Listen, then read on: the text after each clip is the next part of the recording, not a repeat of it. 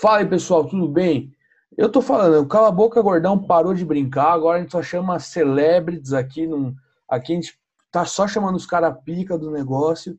E hoje eu trouxe o cara mais bem-humorado do stand-up, o cara que sorri para todo mundo, um cara feliz e alegre aí, ó. Murilo Moraes. Fala aí, Murilo, tudo bem, meu? E aí, vocês estão de boa, gente? É, primeiramente, muito obrigado aí, Edu, pelo convite. Legal estar participando aqui do Cala a Boca Gordão. Ah, E isso? antes de começar, antes de qualquer outra coisa, já vou dizer que eventualmente vocês vão ouvir um barulhão, vai parecer um acidente, talvez até seja, mas geralmente é só o trem, porque eu moro de frente para a linha do trem aqui, então ele passa de tempos em tempos, mas era só esse o disclaimer antes do programa. É efeito sonoro. Aqui, aqui a gente já tá trabalhando com efeitos sonoros. Tá ligado? É, já trabalha na pós, né? É, então. É aquele negócio. A gente eu dirigi o novo Homem-Aranha, então a gente tá pegando o efeito do metrô já pra colocar nas cenas novas aí. Isso. Mas, Murilo, fala pra mim, como era o pequeno Murilo, aquela infância? Foi- Você era o divertidão da turma ou você sempre foi mais quietão, tímido? Não, nunca fui. Nunca fui o cara, o cara mais engraçado, assim. Sempre tive amigos que são naturalmente mais engraçados que eu. É interessante você perguntar porque, assim, hoje muito do que eu tenho da minha persona de palco, é, ele vem dessa época da infância. Porque eu estava numa época, em 2016 talvez, eu não lembro agora, conversando com a minha mãe sobre isso, porque eu estava muito em dúvida, ó, o trem chegando, muito em dúvida da, da minha persona, do que eu queria fazer no palco, do tipo de humor assim que eu, eu sabia que eu gostava, mas que eu não estava conseguindo desenvolver. E aí, numa das conversas com a minha mãe, eu perguntei para ela como que eu era quando eu era criança, porque eu acho que você, quando é criança, você, é um momento da tua vida que você tem menos máscara, sabe? Você é Sim, mais, é. tanto que falam, né? Ah, a criança é sincera demais para tudo e tudo mais. E aí eu fui perguntar para minha mãe como que, como que eu era nessa época aí, que eu não me lembro, né? Dois, três, quatro anos. E aí ela comentou que eu nunca fui, assim, de ser muito falastrão, eu sempre fui na minha, de ficar quieto, e não era de dar muita risada, isso ela fala para mim até hoje, assim, que eu não era um cara muito... Uma criança, né, que me que dava muita risada e tudo mais. Sim. E aí eu fui pensando nisso e aí fui construindo a persona de palco com o passar do tempo e hoje é mais ou menos o que eu tenho feito nos shows. Sim. Ô, da hora, eu vejo, eu acho engraçado isso porque um pessoal que eu entrevistei aqui, muitos responderam falando, tipo, pô, quando eu era mais novo eu era mal quietão, não era tal. E eu olho pra mim mais novo, eu era tipo um puta pau no cu, tá ligado? Era tipo, falava pra caralho, falava Aham. demais até, eu acho, tipo. Eu era aquela criança que tava no colo da mãe, tipo, passava um anão e falava, mãe, um anão, Aham. tipo, altaço, tá ligado? Sim. Aquele negócio que falam que é criança mal criada. É, o sem noção, né? Exato. Eu era Mas é cara... criança. É, então, é isso que é legal. Hoje em dia, se eu falo, nossa, um anão, o anão vai lá e vai me quebrar no soco. tá? Exatamente. Mas, mano, eu tava vendo o seu especial, e se for quando você era criança, agressão a idosos, o que você pensa? Olha, agressão a idosos, é, hoje eu sou contra. Eu cresci, me desenvolvi e evoluí como pessoa. Mas se a tua avó for a Suzana Vieira, você pode dar um tapão na cara dela para ela voltar para a realidade. Mas tirando isso, não agrida idosos. Por favor. É, você assistiu falando sobre o texto, com certeza, da minha avó, que eu batia nela quando eu era criança, o que é uma verdade. Eu precisei de quatro anos de terapia para conseguir lidar um pouco mais com os meus sentimentos, porque eu era uma criança um pouco descontrolada, talvez. Então, por isso que eu agredia a minha avó e chutava ela e jogava os bagulho nela. Justo. É, mas eu acho que eu acho que isso é isso é mais um, um sinal assim de um pouco do que eu faço hoje ainda é reflexo. Por exemplo, nos textos que eu falo de o texto que tem a linha de tolerância a zero, por exemplo, de, de sem paciência, isso também vem um pouco dessa época. Mas fechando no assunto agressão a idosos, é, se você tem mais de 5 anos de idade, não faça. Exato. E se você tem menos de 5 anos de idade, eu não sei o que você está fazendo ouvindo esse podcast. Exato. Isso aqui é para pelo menos uns 16, vai. É. Vou aproveitar aí que eu tô com 19 e passar para maior. Vai, vai assistir o Lucas Neto, você que é infanto juvenil. Exato. Ou não, ou vai assistir também pornografia. A gente não é policial. Eu não sou policial, mas também não quero incentivar, porque vai que o policial escuta isso aqui, então eu prefiro ficar. Esquece o que eu falei. Esquece o que eu falei. Lucas, É, cala a boca, gordão, né? é, obrigado. Eu adoro quando Tá pego Adoro isso. Fazendo valer a referência. Exato. É muito, é tipo o Family Guy, quando o cara fala o nome do filme o Peter fica, ele disse, ele disse o nome do filme. É isso, exatamente isso. Exato. Mas, mano, tipo, um bagulho que eu acho da hora é que, tipo, a sua persona é um bagulho que eu curto, o cara, tipo, aspas, rabugento, sabe? Tipo, Aham. e você fala que você desenvolveu isso, tipo, de um bagulho quando você era criança. Eu, eu, não, eu não esperava, pra, eu esperava que, tipo, sei lá, não que você fosse assim, tipo, no dia a dia, tá ligado? Mas eu achei muito legal o, o- como você montou essa persona. Porque eu, eu acho legal o cara que consegue ser rabugento e engraçado por ser rabugento, sabe? Aham. E, tipo, É, eu não sou, eu não sou 100% do tempo, obviamente, o que eu sou no palco, fora Uhum. do palco, né? Tem uma diferença de, de persona aí, né, do, do, do, do- do Murilo do show pro Murilo da vida real. Sim. Em muitos momentos eu sou parecido com o que eu faço no palco, por isso que eu acho que talvez também a minha graça eu tenha conseguido encontrar nessa, nesse tipo de persona sem ser necessariamente o cara que sobe no palco sorridente, engraçado, Feliz. é, assim, um cara com alto astral, vamos dizer, não chega a ser engraçado, mas um cara alto astral. Eu- porque assim, na vida eu não sou esse cara.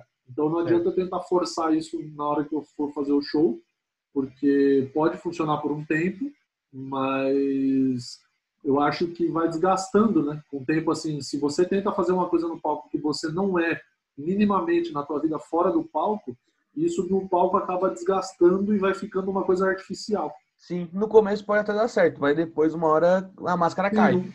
É, desgasta, não tem como. Então eu tento, eu tento exagerar assim no palco, é o que todo mundo diz, né? Pegar o que você é fora e exagerar no palco. Então eu tento fazer isso com algumas características minhas que eu já tenho. Eu acho da hora que eu conheci o seu trampo numa vez que eu fui no Nathan, no começo do ano passado, eu acho, ou no começo desse ano, agora eu não me recordo.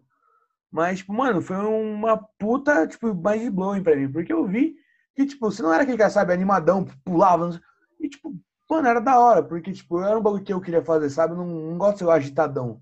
Eu acho que, Aham. tipo, eu não consigo passar o alto astral, assim, também. E, Certo. tipo, pra mim foi mó, tipo, pff, caralho, o cara consegue fazer isso e dá certo. E pra provar que eu não tô mentindo, saiu o episódio dia. Hoje é dia 4. Dia 6 sai com o Abner, que eu gravei com ele. E eu falo isso, que tipo, eu sou fã pra caralho por causa disso. Tipo, meio que. Eu, eu me inspiro um pouco nesse seu trejeito de rabugento, tá ligado? Sei. O do iFood, tipo, acho que você faz do iFood, que saiu o vídeo recentemente. Você ficava pegando a encomenda dos outros. Tipo, mano, Ah, sim, sim. esse eu achei do caralho. Fiquei tipo, mano, faria? Não sei. Se você é do meu prédio e tá ouvindo isso, eu não faria. Mas assim, é de se cogitar, tá ligado? É de se pensar, com certeza. Sim. Pra, pre- pra impressionar a pessoa que a gente ama. Se minha mãe me liga e fala, nossa, Dulce, pediu coisa pra mim, pedi, óbvio. Claro, exatamente. Mas é muito da hora isso, tipo, a proximidade que eu vejo. E, mano, você usou algum comediante de fora pra se inspirar, né, pra criar esse personagem? O Murilo do palco? Você usou alguém de fora pra isso?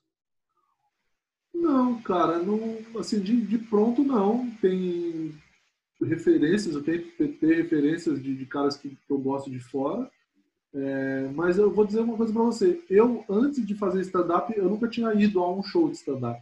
Sério? Quando eu, comecei a, é, quando eu comecei a pensar em fazer, eu assisti bastante coisa pela internet, mas ao vivo não cheguei a ir a nenhum show. Eu comecei a frequentar os shows depois que eu comecei a fazer open. Sim. Então eu ia para assistir, para conhecer os caras, ia para às vezes para pedir para fazer e tudo mais. Mas é, dos caras que me que eu tenho referência, eu, eu com certeza é um dos caras que eu mais assisti na época, porque estava postando vídeo, tinha bastante coisa disponível, até hoje tem é o Rafinha. Sim. O Rafinha é um dos caras que eu até hoje gosto muito do estilo de trabalho dele, do estilo de texto que ele, que ele tem. É, então, ele, para mim, é a principal referência, eu acho que até dos caras de fora mesmo. Assim. Hoje, obviamente, Bill Burr, Chapelle, Sim. Todos esses grandes caras eu gosto muito. Tem o Dion Cole também, que é o. é- ele tem um especial na Netflix, ele fez o The Stand-Ups e depois saiu o especial dele na Netflix. Sim. É aquele cara que entra com o papel na mão. Você sabe quem que é? Sim, sim, Ele entra com o papel na mão e, e fazendo as one-liners e riscando as que não dão certo. E a graça tá exatamente nele riscar a piada e tudo mais. Então é um dos caras também que hoje eu assisto e paro para assistir. Mas na época que eu comecei a fazer eu não, não conhecia, então é uma referência mais tardia mim. Sim. Ah, da hora. Eu, mano, tipo, eu também nunca tinha ido, mas eu não tinha ido antes por questões, tipo, mano, eu terminei a escola ano passado, tá ligado? Eu, sou, eu tenho 19 anos hoje. Aham. E na época que eu queria começar, tipo, meio que era difícil eu ir sozinho, porque meu pai meio que falava, tipo, mano, eu não vou deixar meu filho sair quarta-feira, 10 horas da noite pra ir ver show longe. Aham. Esse negócio do dica de prédio, tá ligado? Eu só vou até onde a parede do, do condomínio vai. E, mano, mas também quando eu comecei a fazer, velho, foi vários, assim. E Pra fazer tem quanto tempo? eu tô fazendo faz um ano e. A gente tá em junho, um ano e dois meses. Ah, é pouco tempo ainda assim. É um pouquinho. Cara, comecei Não. agora. Mas você tem, você, tem, você tem conseguido, não, né? Você tava conseguindo fazer bastante shows antes da Sim. pandemia? e tudo? Ano passado, até eu comecei, eu cheguei a 120, mano. Eu tô com 120 shows já. Ah, bastante coisa. É, que também. me um, meti pra um ano, um ano e dois, é, pra um ano é bastante coisa. Assim, é um terço do ano praticamente. É, então. Eu, é que eu me meti em todos os lugares possíveis e impossíveis, velho. Aham. Quando Cara, eu- e você tá bem, tá bem certo, você falou de, de, desse negócio de que a gente tá comentando de não ter ido em show antes, né? Uma coisa que eu até queria puxar isso aqui já e falar, tipo assim, cara, se você, por exemplo, você é open, tá começando e tudo mais, pô, você tem que colar nos shows, Sim. tá fazendo. Porque hoje eu vejo muito que nem você, você se meteu em um monte de lugar e tal, então assim, da tua carreira de stand-up, praticamente a cada três dias de um ano você tava fazendo show Sim. bem dizer, né? Então, assim, pô, você foi para bastante lugar, você se enfiou em bastante canto, foi fazer bastante noite. Eu vejo muito da galera, não sei, depois me passa a tua percepção disso, da galera que começou com você, que tem um pessoal que parece que só sai de casa com um show marcado. Sim. Não sei se É, tem isso. Tem uma galera que não vai no show se não for para fazer. sim, Eu é- acho um erro isso. Não, totalmente. É, mano, é aquele bagulho, você tem que mostrar a cara, velho. Você tem que estar. tipo, é que eu sempre tava, eu praticamente sempre tava marcado em alguma coisa. Então, tipo. Mas teve, tinha dia que, tipo, ah, tô fazendo nada, porra, vamos, tá ligado? Uma, que, uma que você pode estar ajudando um Open que precisava levar o convidado. Você fala, tipo, ah, quem não levou convidado nenhum? Ah, eu. Vamos aí, tá ligado? Tipo. Aham. É, e é network, né, velho? Você nunca sabe quem vai estar no show. Pode aparecer uma oportunidade de você fazer lá na hora. Você tá lá, o cara já fala, ah, sobe aí também. É um Sim. negócio que, tipo, tem que dar, cara. Eu, eu vou muito em show de open. Eu tenho. Eu não consigo ir em tanto show, tipo, minhoca e tal, por questão financeira e tal. Porque, tipo, eu fazia show e ia comprar ingresso e colava, né? Aham. Eu colei muito no Nathan pra ver que, como era de graça, eu colei bastante. O pessoal já não aguentava mais ver minha cara, alguns. É... E é isso. Você era entendeu? daqueles que ia no Neita e sentava na frente? Sim. Primeira então você é um arrombado. Não tem Obrigado. que sentar na frente, caralho. Você é comediante, viado. Fica pra trás. Fica no canto. Droga. Achei que eu tava estourando, ficando lá na frente, mostrando meu rosto. né, mostrando a cara, né, toda semana, falar, ó, o maluco tá lá de novo, hein, lá na primeira fileira. Se eu não soubesse o ódio que a gente tem disso. Ah, droga. Ah, ainda, bem, Sacanagem. ainda bem que você me avisou. Agora no Neito, só sentar atrás da câmera. Isso, senta lá do lado do Sata. É, ficar lá abraçado com ele, fazendo companhia. É, mas é que, tipo, eu tenho um negócio que, assim, eu sou comediante, tá ligado? Mas eu ainda tenho muito um problema de, tipo, eu não. Eu não, não deixei de lado aquele lado fã, sabe? Aham. Tipo, é, eu, eu acho que é errado, eu acho até é que eu sou chato, eu sou um fã chato, eu acho. Porque eu sou aquele cara que, tipo, sempre troca ideia depois, quer tirar foto sempre. Tipo, eu, eu, eu acho que eu sei que é chato, mas algo em mim ainda é muito esse negócio de fã, sabe? Sim. Quando eu vou assistir no Nathan, por exemplo, eu não tô naquela, tipo, ah, vamos tentar. Não, tipo, eu tô lá porque eu falo, caralho, é o pessoal que eu gosto fazendo show, tipo, perto de mim, sabe? Hum, acho, Sim. eu acho até um pensamento errado, que eu deveria tratar o pessoal como colega de trabalho, entre aspas, né? Cada um, tipo, no seu devido lugar, tipo, o pessoal que já tá canja, fazendo show recebendo, e eu que sou open, sabe? Mas ainda é um negócio pra mim que é, tipo, muito fantástico, acho que é a palavra. Tipo, Sei.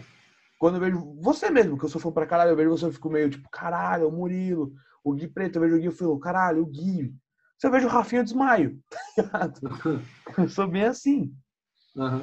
Eu, mas isso aí eu acho que é com o tempo que eu vou acabar, tipo, falando, ah, pessoal. Cara, é com o tempo, é com o tempo. E pensa, e pensa assim, eu não estou dizendo que é errado ou que é certo. É, você pode continuar sendo fã é, no- no- de comediantes, mesmo você sendo comediante. Não tem nada de errado nisso, né?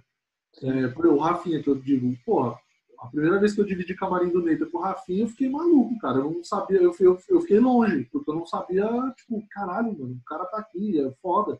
Então, assim, mas eu mantive a postura. Meu, Sim. ele tá aqui, ele é mais um comediante, eu sou fã dele, continuo sendo, mas ele é mais um Sim. entre todos os, sei lá, 15 que vão fazer a noite. Então, pensa, tipo, você entra numa empresa, você é estagiário na empresa, está começando, é estagiário, aí você vê o, o teu chefe ou o pessoal que tá na empresa há mais tempo, é, você não vai pedir para tirar foto com eles no final do expediente, entendeu? Sim. É, são companheiros de trabalho. Você chega, cumprimenta todo mundo, trampa, faz o teu e acabou. Final, acabou, sai todo mundo junto. Então eu penso que é mais ou menos assim, entendeu? É Sim. como se fosse uma empresa. assim.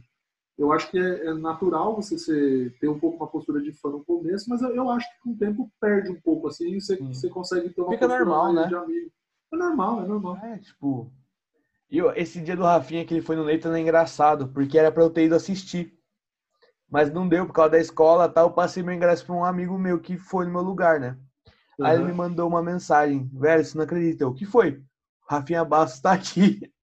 Puta, mano, que dia. Eu falei, nem fudendo. Eu falei, mano, não, perdi o Nathan com o Rafinha, vou pra pra escola no dia seguinte e vou zerar física. É isso. Tá vendo? Não adianta, cara, estudar não leva você a lugar nenhum. Obrigado, concordo plenamente. oh, mas sabe o que eu acho engraçado? Porque todo mundo fala, não, você vai sentir maior falta da escola, não sei o quê. Eu já tô, ó, há seis meses fora da escola, na faculdade. Zero, zero saudades até agora, assim. Não, zero, mas não sente não. Não sente. zero. É muito Tipo, ah, dos amigos, alguns, nem todos, tá ligado? Sim, normal. Mas eu vou ficar muito puto se essa porra, se, tipo, der certo pra caralho, virar, tudo der certo pra mim. Aí eu vou falar, caralho, eu joguei 18 anos da minha vida no lixo, na escola, tá ligado? Eu falo, Pô, minha mas, meta ia- mas você também não ia começar a fazer stand-up com 3 anos de idade, né? Tem que entender que Esse deu é. tempo. Sim, É isso. mas é da hora. Mas, mano, fala pra mim, tipo, você tava falando que você ficou muito assim, de quando você viu o Rafinha, ficou longe, né? Tipo, respeitando o espaço. É pra falar- Acho que é o jeito de falar. Mas, mano, você, como você, você não, por dentro você tava tipo, caralho, vou me apresentar, depois do Rafinha pode ser eu. Tipo, mano, vou mandar bem. Não, não porque eu sabia que ele ia pro final. é, ele ia fazer acho que no fim, ou no meio, enfim, não lembro agora, mas ele já tinha meio que um lugar dele lá definido para ir. É, Mas assim, eu, eu digo que é uma coisa de fã, mas eu consigo. Eu consigo respeitar nesse sentido de não ficar pedindo foto e eu não ficar tentando puxar papo com o cara. Meu, o cara tá lá pra fazer o trabalho dele e eu tô pra fazer o meu. Então eu consigo ter bem essa essa coisa de, de refrear, assim, de conseguir ficar de boa, entendeu? Por mais que eu estivesse. Pô, é feliz, tá ligado? É- esse é o sentimento, é uma, uma alegria conseguir estar dividindo um camarim com um cara que me inspirou a fazer, ou a começar a fazer comédia. Então é é uma satisfação pessoal minha, assim.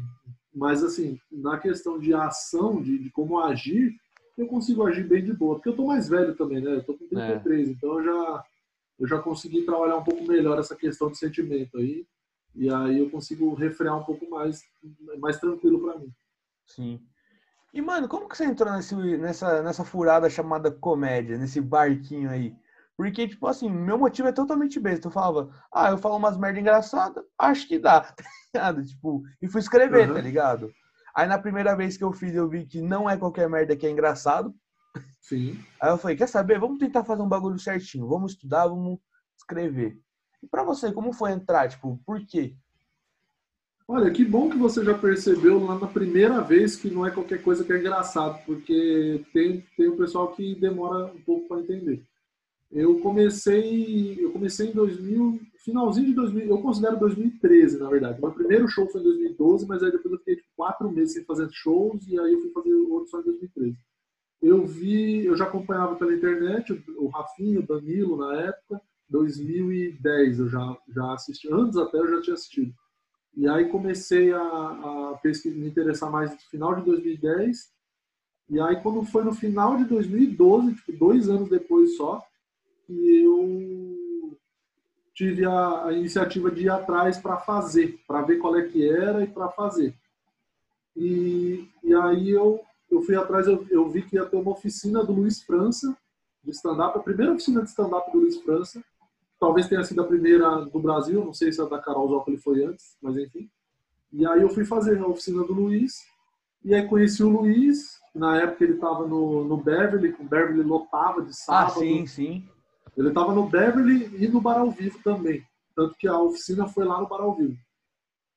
E aí eu fiz essa oficina, foram quatro, quatro sábados de setembro, os quatro sábados de setembro de 2012. E aí no último sábado de setembro teve, entre aspas, a formatura da oficina, que foi o show. Então a gente passou três semanas trabalhando no texto, escrevendo, mexendo no texto, e aí depois na última semana rolou a apresentação. E eu entrei, eu, eu entrei assim, vamos ver qual é isso aí. Eu gostava de stand-up, eu, tinha, eu sabia que eu tinha uma, não sei se é aptidão a palavra, mas eu tinha alguma coisa ali que conseguia fazer as pessoas darem risada do Sim. meu jeito, de, da minha forma de agir na minha vida cotidiana. E, e aí eu falei, ah, vamos ver qual é essa do stand-up. E aí, quando na primeira semana já eu já meio que puta, já me apaixonei assim pelo processo de escrita, porque por que uma coisa é engraçada, sabe, de tentar entender essa parte. E aí depois que eu fiz o primeiro show, aí, puta, aí depois que eu desci do palco, o show foi legal, teve risada, teve momentos bons, e eu falei, pô, não, é isso, é isso que eu quero fazer. E aí não parei mais assim. Ah, legal. É que meu primeiro show foi controverso. Foi assim, é, no dia seguinte ao primeiro o show que eu ia fazer, um dia antes, eu juntei uns amigos meus, tá ligado? Assim, tipo, do prédio mesmo, sei lá, do escola. E contei o que eu ia falar no show. Mas, tipo, ninguém deu risada. Todo mundo ficou, tipo, mano, você não vai falar isso amanhã, né? Aí eu falei, não, e eu ia. não, você uhum. Aí, tipo, velho, eu falei, fudeu, eu não vou pro show. Não, não vou. Não, não tem como eu escrever alguma, cinco minutos de alguma coisa em menos de 12 horas, tá ligado? Aí, tipo, eu me concentrei, mano, eu fui pesquisar umas histórias zoadas da minha vida, eu falei, mano, eu acho que dá pra contar isso, tá ligado? Uhum. E contei. Mano, na primeira piadinha, tipo, foi uma puta piada besta de Tinder, assim, tipo, bosta. E todo mundo riu, ele teve uma palma. Mano, foi êxtase. Eu falei, puta que pariu. Que bagulho da hora. Sim. Foi mais legal ainda descobrir que minha mãe tava na plateia no final do show. Você não falei, sabia? Não, porque, tipo assim, até onde eu sabia, meu pai ia, porque, tipo, ele ia me levar. Ele falou, não, eu te levo, o bagulho é longe, eu te levo, vamos junto. Mas minha mãe não sabia, porque ela falou, ah, não sei, vou estar trabalhando, não prometo, não sei. E, mano, eu fui, fui falar de uma história quando eu transei com uma mulher que era mãe. A reação da minha mãe no final do show, tipo, ela falou, não, eu ri muito. Mas, Du, é verdade isso? Aí eu falei, aí eu fiquei, não, não, não. Mas uhum. é foda. Você teve esse problema, tipo, pra levar, tipo, familiar, amigo, tipo, você ficar meio, sabe? Tipo, porra, se eu falar alguma coisa aqui, talvez fique um negócio meio constrangedor. Cara, não, nunca tive. É, eu tenho uma vantagem nisso, porque a minha família, a minha família pai e mãe, eles não, eles não moram na, na capital, né, em São Paulo capital, eles moram no ABC, em Ribeirão Pires, então é bem longe daqui, é uma hora e pouco daqui. Então, como a maioria dos shows é aqui por São Paulo, acaba que eu não. Eles não vêm muito, não frequentam. Sim. Quando eu fazia show lá em Ribeirão Pires, eles iam. Meu pai ia mais, a minha mãe não ia tanto. Mas o meu pai ia mais. É, e aí. Mas eu, eu, geralmente eu não tinha isso. O único, o único texto que eu fiquei bem assim de fazer no começo foi o texto que eu batia na minha avó. Porque o meu pai era a mãe do meu pai. Sim. E o meu pai sempre ia nos shows e levava o meu avô. E aí a minha avó morreu, né? Minha avó morreu faz, acho que, acho que cinco anos. Eu não lembro agora quanto tempo faz que ela morreu, mas enfim, faz uns anos já. E quando eu comecei a desenvolver esse texto, eu fiz um show em Ribeirão numa semana que eu estava testando algumas piadas desse texto. E aí quando foi chegou nesse show lá em Ribeirão Pires, com meu pai e meu avô na plateia, eu preferi não fazer, porque não era um texto que estava pronto então poderia afetar, tipo, meu avô ficar chateado por algum motivo Sim. e que minha avó morreu também, né? É. E aí ele fica meio chateado com isso. Daí eu acabei não fazendo, mas foi a única vez assim que eu optei por não fazer, mas de constrangimento nunca tive. Eu sempre fiz de Ah. boaça e nunca tive problema com isso. Mano, é que eu acho que eu tive problema também essa vez da minha mãe, porque, tipo, que negócio, como eu sou mais novo, tá ligado? Eu tenho muito esse negócio na cabeça, tipo, como meus pais me veem ainda. Aham. Eu não vejo a hora de poder fazer, tipo, uns 30 e fa, foda-se, tá ligado? Eu tô morando sozinho, pagando minhas contas. Acho que Sim. agora posso ser um escroto. Mas é bem legal isso. E, mano, como, me conta pra, como é a experiência de gravar um especial? Porque, mano, deve ser um bagulho do caralho quando tá prontinho. Mas eu tô falando da caminhada, a parte, assim, difícil do bagulho. Você quer saber do sangue que escorreu durante esse tempo? Exato. Cara, é, o, o ato, o dia, o dia de gravar o especial foi de longe o dia mais mais legal da minha carreira, assim, disparado. Né? Gra- consegui gravar, fiz duas sessões, pô, é, deu um bom resultado, o especial ficou bem feito, ficou uma obra que eu me orgulho de, de caralho. para a posteridade, sabe? Tipo, Sim. ter um, ter um produto desse postado, é, com a qualidade que foi, com as piadas que estão lá, eu, eu realmente tenho muito orgulho disso. E, e o processo de caminhada desse, desse especial, ele foi bem, foi bem específico, assim, porque eu comecei a, a cogitar fazer um solo, a, a montar um solo, porque na época eu, eu, eu percebi que, assim, no, no meio, na cena da comédia, tinha algum espaço que daria para eu me encaixar com o meu solo. Sim. Porque eu não sou o tipo de cara que, se tem um elenco que eu tô no elenco, eu não sou o tipo de cara que talvez. Hoje eu não sei, mas na época que eu estava montando especial, eu, eu pensei assim: eu não sou o tipo de cara que as pessoas vão pagar para me ver num elenco, por exemplo. Tipo assim, se tá num elenco, eu não sei, eu vou chutar três nomes aqui, vai. Eu, Abner, que você falou, e, por exemplo, o Sarro. A plateia vai, ver, pra- vai, pra, vai pra ver o Sarro. Entendeu? É Eu um só vou fato. te contestar agora. Assim, eu não, não é puxando o saco, não. Agora eu só vou Aham. contestar você, porque o real eu pagaria pra ver. Você eu pagaria pra assistir, você e o Abner. O Sarro não. Não, não, mas você não conta, que você é parceiro. Mas assim, eu, eu digo do público, do público que Não, não, é sim. comediante, do público, público civil, vamos dizer assim, Sim. as pessoas que não são comediantes. Então, tipo assim, quando eu percebi isso, assim, que, que putz, é difícil da galera pagar pra me ver num show de elenco, e se eu tentar fazer o meu solo, que, eu, que aí eu percebi que assim, os solos que a galera posta no YouTube dá bastante resultado. O pessoal assiste, tem bastante visualização, porque é a obra completa do cara, daquele ano, ou enfim, da Sim. vida do comediante. Que no caso o meu foi o primeiro, então foi tudo que eu construí até aqui tá nesse solo. E aí eu comecei a pensar nisso. Quando eu fiz a primeira, a primeira apresentação, deu bem, deu, deu certo, foi legal. Eu consegui fazer, num, num- foi no teatro interior de 50 lugares, eu fiz em Atibaia, deu 50 pessoas no show, foi bem legal. E aí eu falei, pô, agora eu quero tentar fazer isso uma vez por mês. E aí, mano, as coisas foram acontecendo, os textos eu já tinha, num, é, texto novo, novo do especial, tem acho que dois só, que é o do Geração Namastê, que eu falo do, do pessoal que é good vibes, e o texto que eu emendo com esse, que é aquele que eu falo que eu não dou muita risada. É um texto Sim. que eu não dou muita risada e tudo mais. E são esses, acho que, os textos mais novos do, do especial. O resto são textos um pouco mais antigos, eu já tinha testado, já eram textos que funcionavam durante o show, Sim. e aí eu falei, bom, esses textos funcionam, eles fazem sentido com o especial, então eu vou colocá-los no especial.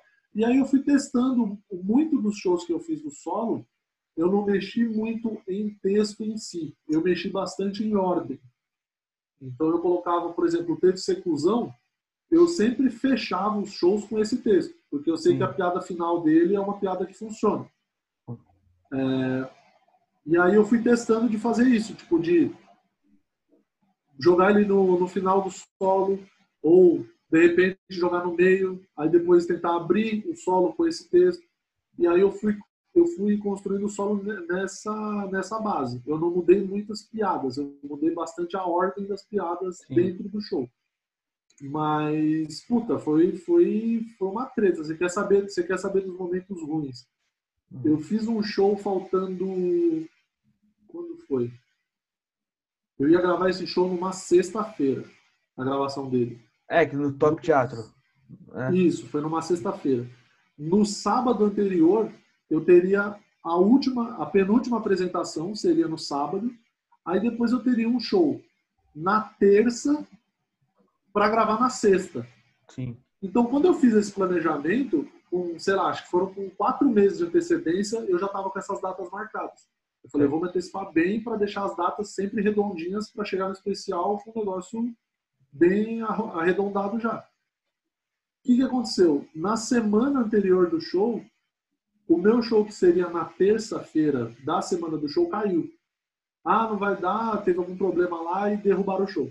Aí beleza, então eu já não teria esse show da terça, eu teria só o show do sábado anterior para poder gravar. Sim. Cara, era um show em Bragança Paulista. O, o, acho que foi o Abner, é, foi o Abner que foi comigo até, que ele, ele foi abrir. Sim. É, cara, deu uma chuva, tipo assim, monstra em Bragança. Na hora que a gente estava chegando, faltando 20 minutos para chegar, tava, tinha, tava chovendo demais na cidade. Na estrada já tava chovendo e na cidade uma puta chuva. Aí tinha, eu acho que tinha, o lugar lá cabia umas 40 pessoas no teatro, era um teatro bem pequeno. Devia ter uns 22, 23 ingressos vendidos já antecipados. Eu falei, bom, beleza, 20 e poucos ingressos antecipados, já é mais de meia casa. Se na hora der mais umas, sei lá, 7, 8 pessoas, dá 30 pessoas, já dá para fazer um show legal, porque era um lugar Sim. bem pequeno. E quando deu a hora do show, que era 9 da noite, tinha zero pessoas no teatro. Caralho. Aí eu falei, fudeu, vou, vou, vou, vambora, vai cancelar, não vai ter como. E cara, a chuva, tipo, a chuva não parava um minuto, não parava um Caralho. minuto. E aí eu, eu, aí eu já tava, puta, meio triste, meio puto, porque Sim. na sexta-feira da outra semana eu ia ter que gravar e aquela, aquele seria o último teste que eu teria para fazer do show. Sim. Que eu tinha umas piadas que eu tinha escrito para testar para ver se ia rolar ou não. E Sim. aí quando deu, tipo, sei lá, 9, 9 15 chegou as três primeiras pessoas, debaixo de chuva. A galera chegou, tipo, sabe, jogando guarda-chuva, com o pé molhado, e puta, chegamos. E aí, o, aí quando foi nove e meia, já tava meia hora atrasado do horário que seria, entre aspas, né? deu mais cinco pessoas. Então eu fiz o meu último show tipo para oito pessoas debaixo de uma chuva e que o, o teto do lugar não era um teatro, era, era, não era um teatro, era tipo uma garagem que os caras transformaram num teatro porque lá era uma escola de teatro. Então as telhas era de metal, tava uma chuva fortona. Então eu fiz o show para oito pessoas debaixo de chuva a chuva na telha de metal. Então foi uma desgraça, porque foi silêncio. Cara, do começo até o final do show foi um absoluto silêncio. Foram 56 minutos, eu nunca esqueço desse tempo. Foram 56 minutos de absoluto silêncio. Caralho. Esse é... foi o momento mais treta. Pra começar, o bagulho aqui, ó. Mas, mano, o bagulho que eu elogiado especial é porque, tipo, ele ficou tão legal que pra mim o tempo, tipo, passou rápido, tá ligado? Foi, tipo, uhum assistir de uma só, que é difícil para mim, velho. No momento eu tenho uma dificuldade de ver bagulho direto, assim. Porque, sim. Sei lá, tipo, eu tô vendo falar, depois eu termino. Tipo, o seu não, o seu eu consegui ver, tipo, mano, num. Eu acho que vai pegar mal, mas em uma sentada só. Tipo, sim, sim. foi. Eu falei, caralho, que da hora. E, mano. É, e, o show, e o show ficou com uma hora de, de, de show mesmo, deve ter uma hora e três minutos. Uma é, hora e dois minutos. Porque aí, contando a abertura e o encerramento, tem uma cena de pós-crédito também, aí deu uma hora e cinco no total. Sim. Que, é, ah. que eu acho um tempo adequado para o especial. Não, para o especial. Meu, o meu podcast, que ainda não é nada, tem uma hora, uma hora e pouco, uma hora e mais. Uma hora e mais. Uhum. então, tipo... é, então, eu acho, eu, eu, eu, não, eu respeito quem, a galera que posta show com menos de uma hora, mas em particular eu gosto de ter pelo menos 60 minutos. Eu Sim. acho que é o ideal. Eu é, estou fazendo agora, mexendo no segundo solo, e eu tô, tô pensando nisso de ter. Obviamente não dá para ter uma base agora, né? Porque uma que o, show não está inteiro escrito e outra que eu não tenho de testar, então não Exato. tem base de tempo. Mas eu estou tentando prever que esse show tenha tipo uma hora, uma hora pelo menos a uma hora e cinco de novo. Sim. Ah, da hora. E no próximo estarei lá para assistir dessa vez, porque agora não tem mais escola de manhã no dia seguinte. Aí, porra, boa. E Agora só faltar na faculdade não dá nada. Hã? É isso. Agora só tem o desemprego, é isso. Exato. Tá com tempo livre. Voando. Aqui, minha mãe fica puta aqui em casa, engraçado. Ela fala, mas você não faz nada. Eu falo, como se eu vou arrumar um emprego na quarentena? Mas tá desempregado. A quarentena começou agora, se o desemprego é de sempre. Eu... Não, mas você já estava em distanciamento social, pô. Você Sim. já estava em isolamento, é isso. Não é desemprego, é, iso- é prevenção. Exato, mano. imagina eu infecciono, infecciono, é, infecto ela, tá ligado? Mó treta, tio. Não vou conseguir dormir à noite. Ela falava essas coisas, vai ficar, mano, puta. Mas, mas eu acho legal, mano, o que você falou. Do. Porra, você teve um, um, an- um dia an- um dia antes, um show antes da gravação. Mano, um bagulho que foi tipo, porra. Assim, eu falo por mim, eu ficaria meio. Nossa, fudeu. Sexta-feira vai ser igual. Eu sou aquele cara que não sabe lidar com fracasso, tá ligado? Aham. meio. Mano, fudeu agora, como que vai ser? Como tipo, ficou sua cabeça dessas uma semana pra gravação? Cara, assim, é, basicamente, tipo, quando eu saí do show, do, do- depois desse show de Bragança, voltando para São Paulo, eu. A viagem tem, vai, uma hora e meia de viagem, uma hora e quarenta de Bragança de Paulista para São Paulo. Eu fiquei, na minha cabeça, depois que eu saí do palco, eu fiquei pensando assim: eu tenho uma hora e quarenta para tipo assim, para absorver o que aconteceu e para conseguir trabalhar na minha cabeça isso que aconteceu, que acabou de acontecer, que foi horrível, foi uma bosta, foi uma péssima experiência.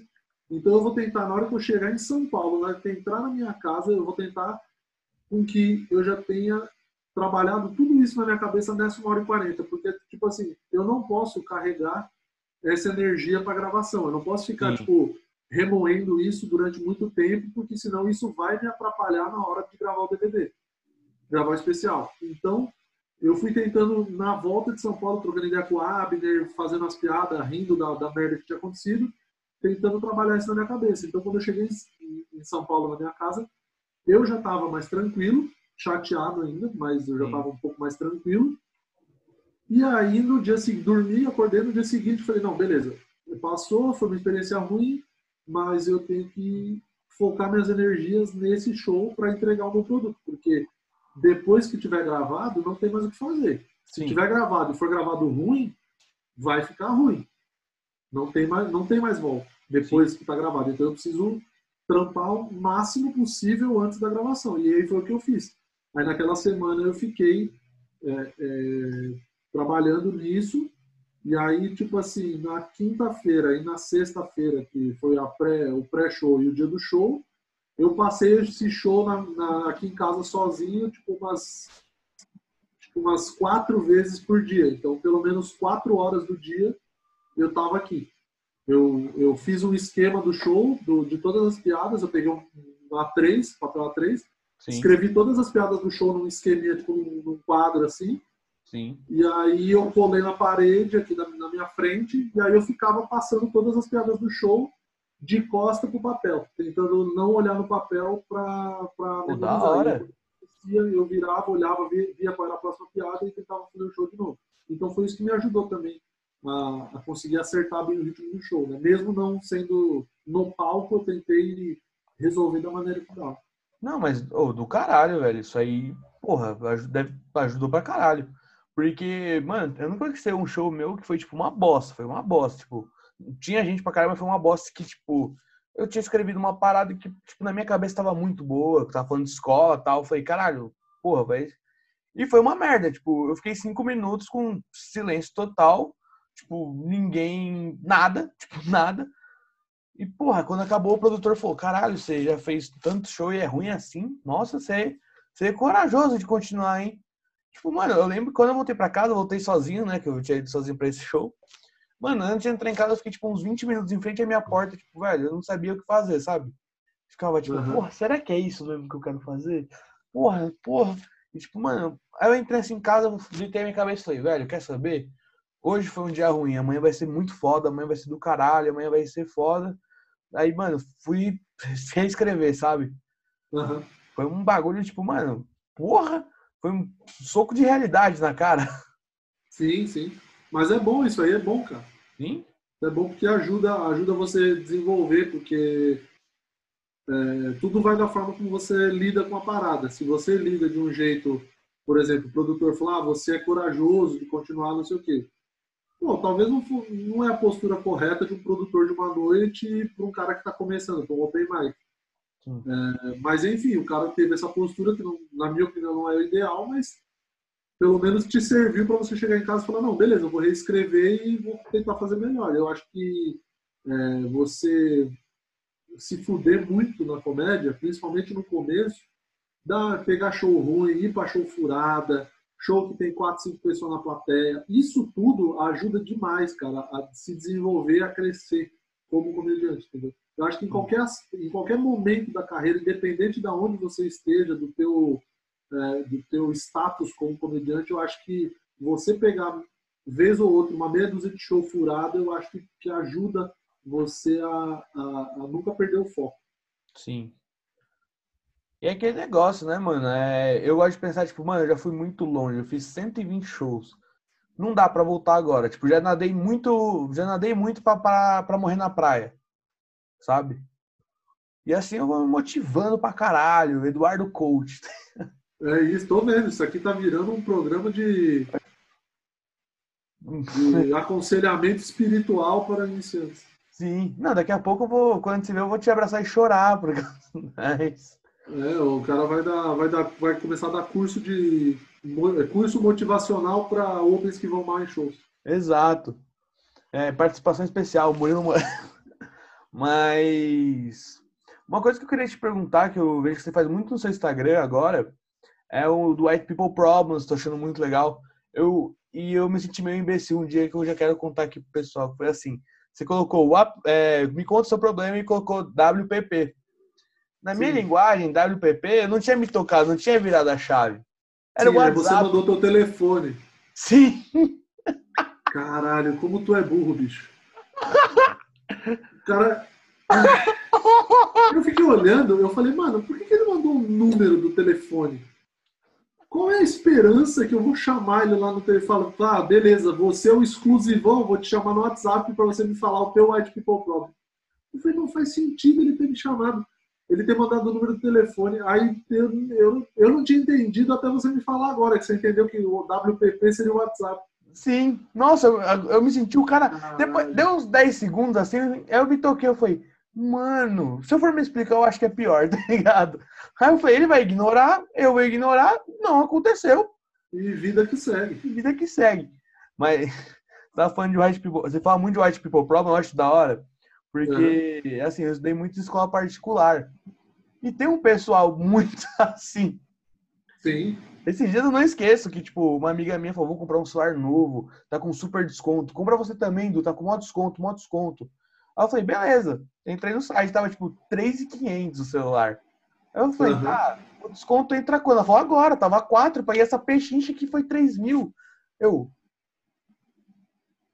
3 mil reais uma pechincha? falei, mano... Ou quando, tipo, a mina reclamou, falando, nossa, eu vou ter que ir pra Disney de novo, não aguento mais ir pra Disney. Eu fiquei... Nossa. Ah, isso é maravilhoso. Eu- cara, eu acho incrível, eu acho incrível, porque tem, tem uma galera que, que parece que vive em outra realidade. Sim. Parece não, na verdade a realidade deles é outra, é bem diferente. Mas eu acho que o, o- o White People Problems, o que eu tento trazer para isso, que eu acho que, que eu tenho conseguido fazer, é expor o ridículo Sim.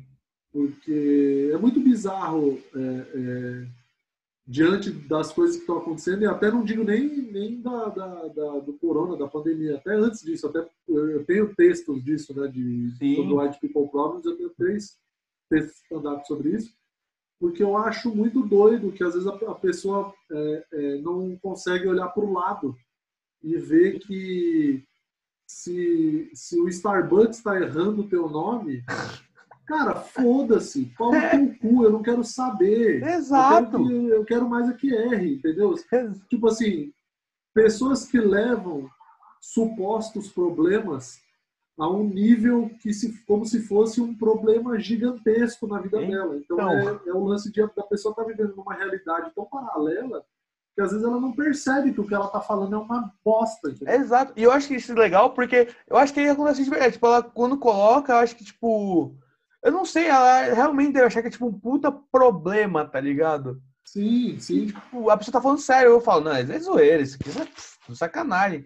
E não, É. tipo, a pessoa tá tipo, velho.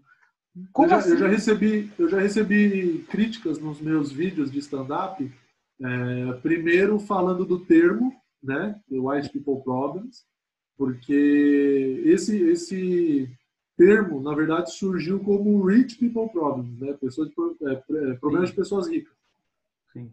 E aí depois o, o meme acabou pegando como White People Problems, que seria pessoas, é, problemas de pessoas brancas que em teoria, tem muitas problematizações que não fazem sentido.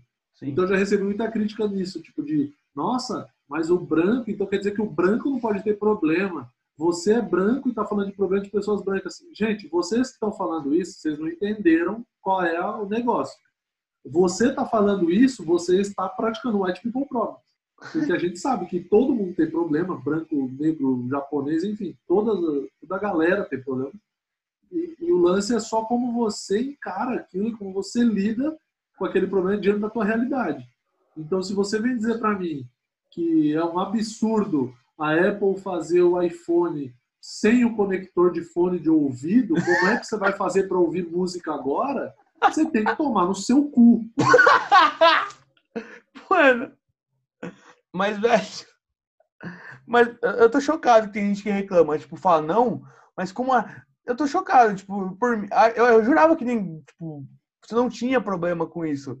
Tipo, velho, eu não consigo imaginar alguém chegando e falando, é, Murilo, infelizmente o senhor não entende meus problemas, como que o Starbucks Não. leva o meu nome, como que a Sempre- Apple faz isso aí. Ô Edu, você tem que entender uma coisa: no mundo sempre vai ter retardado. Sempre teve e sempre vai ter. Então é em cima desses que a gente tem que tirar o sarro. Exato. Porque assim, eu não estou descredibilizando a vida da pessoa, eu não estou falando mal da condição social dela, eu não estou falando mal de nada disso. Eu estou falando mal dele ser um retardado. E isso eu posso falar. É, Entendeu? Eu, da, da- da- do alto do meu, do meu, da minha problematização aqui contra as pessoas, eu posso dizer. Porque, assim, se você vê, eu estou fazendo agora né, é, os, os White People Problems da, da quarentena, do isolamento e tudo mais. Cara, são 12 semanas. O programa que vai para o ar, hoje a gente está gravando na quinta, eu posto Sim. sempre às sextas-feiras. O programa que vai para o ar amanhã, ele é o 12 segundo programa. São três meses eu fazendo vídeo semanal sobre o White People Problems. E quer saber de uma coisa? Não para de chegar pessoa me mandando White People Problems no Instagram, que eu peço para me enviarem sempre. Cara, toda, toda semana tem pelo menos uns oito, assim, as pessoas me mandam. Então, tipo assim, as pessoas não vão parar de ser imbecil. Então eu vou continuar fazendo conteúdo. Exato. Mas o meu quadro favorito do seu Instagram é xingue alguém aleatoriamente que eu não vou falar que foi você. Ah, esse aqui é bom. É o quadro para. É um, esse, esse quadro, eu, porque assim, eu sou um cara que pensa no bem-estar das pessoas também. Sim. Então eu tô pensando que as pessoas, assim, quarentena, isolamento, convívio social restrito, você ter que viver dentro da tua casa, que às vezes já não é tão legal, você já tá Sim. meio puto, porque não pode sair, e máscara, e álcool gel, e assim, uma vigilância gigante e tudo mais. O coração vai se enchendo de raiva um pouco. Sim. Então, Não, aquilo lavou esse minha quadro alma. eu faço é para as pessoas limparem o coração delas. Sim. Não, o dia que eu fui, eu participei umas duas vezes, não, lavou minha alma. Deu uma. É isso. Saí leve, solto. É isso, exato, mas é para isso, entendeu? Eu, o meu, meu Instagram, já já eu vou mudar de humorista para healthcare, a, a categoria do meu Instagram. Eu Sim. quero ajudar as pessoas a ficarem bem, nada como um bom xingo para você liberar essas energias ruins do teu peito. Nem fala. Não um beijo aí pra minha tia Maria José. Hoje a ah, gente tá é bem. verdade, da tia Maria José, que ela falou que você tava, como que Gordo. era? Gordo. é. Que Todo Natal- que gordo. É, tipo. É que todo Natal ela chega e fala, nossa, você tá gordo, hein? Falo. E você tá bem de vista, tá ligado? Tipo, porra. Mas hoje em dia, assim, aquela terapia, assim, na verdade, foi assim, ó, excelente. Nunca Terapia pior. semanal. Toda segunda-feira eu posto, porque segunda-feira é o dia mundial de odiar tudo e todos. Sim. Então eu, eu posto às segundas-feiras, que é pro pessoal começar a semana leve. E eu acho da hora que, mano, você conseguiu se. Eu não falo, tipo, se reinventar, mas conseguiu fazer um bagulho muito da hora na quarentena, tá ligado? Pelo menos não foi pro TikTok. E tá fazendo, tipo, puta trampo da hora, tá ligado? No... É, é, é, realmente, eu, não, eu tô no TikTok, né? Mas eu tô. Lá eu só jogo a maioria dos vídeos, acho que quase todos os vídeos que tem lá é vídeo stand-up, porque Sim. eu tenho mais de 13 anos de idade, então eu não, não tô focando muito nesse negócio do TikTok. Sim. E aí, é, como você disse, não é, uma, não é uma reinvenção, né? Mas é uma adaptação, vamos Sim, dizer. se adequou ao- adaptar ao momento, assim.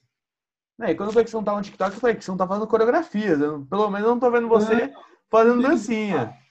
Não, se você, ó, se você não é bailarino, bailarino ou bailarina, professor de dança ou grupo de axé barra pagode, não tem por que você dançar. Não, sim. Não, acho que se eu tivesse, tivesse dançando no TikTok, eu acho que ia falar. É, acabou. Eu acho que agora. Não, aí se você me ver dançando, pode pegar uma arma e me dar uns dois tiros porque eu tô já já morri. Eu já morri, Por dentro. só esqueci de deitar. Um em cada joelho pra não dançar mais. Exatamente. Por favor. Mano, Murilo, já tá dando aqui a nossa hora. Mano, eu quero te agradecer muito por participar. Eu sou seu fã pra caralho. Eu não vou mentir que, assim, foi difícil fazer essa aqui, porque eu tentei não ser o fãzão, tá ligado? Eu tava, tipo, não, pô, brother. Aí eu tava Aham. meio, tipo... Mas, mano, sou seu fã pra caralho. Eu curto muito o seu trampo mesmo. Tipo, você é um dos poucos caras que eu mando. Tipo, olha esse vídeo desse cara aqui, que é mó da hora. E, mano, eu fico muito feliz aí pela atenção que você deu, por toda a paciência que você teve aí comigo, mandando confirmação a cada dois dias, de dois em dois dias. E, mano, muito obrigado mesmo, velho. Agora, dá uma palavra final, se divulga e manda um cala-boca gordão no final. É, bom, valeu aí, valeu Edu, obrigado pelo, pelo convite. Foi bem legal participar, a conversa foi boa. É, eu sou o Murilo Moraes, eu estou no Instagram, arroba o Murilo Moraes, como vocês que estão ouvindo, eu acho que a maioria são open mic, vocês já sabem, é o, é o e o comediante. É o artigo, Exato. mas o nome do comediante é o padrão desse, dessas redes sociais, então eu tô lá. Estou no YouTube também, Murilo Moraes, meu canal no YouTube, se inscrevam lá, você que não é inscrito e que estou postando toda sexta-feira o vídeo de White People Problems. É um vídeo inédito, toda sexta-feira, meio-dia no canal. Um grande abraço para todo mundo. Valeu mais uma vez pelo convite e cala a boca, gordão. Obrigado por ouvir o Cala a Boca Gordão. Episódios todas quartas e sábados disponível no Spotify.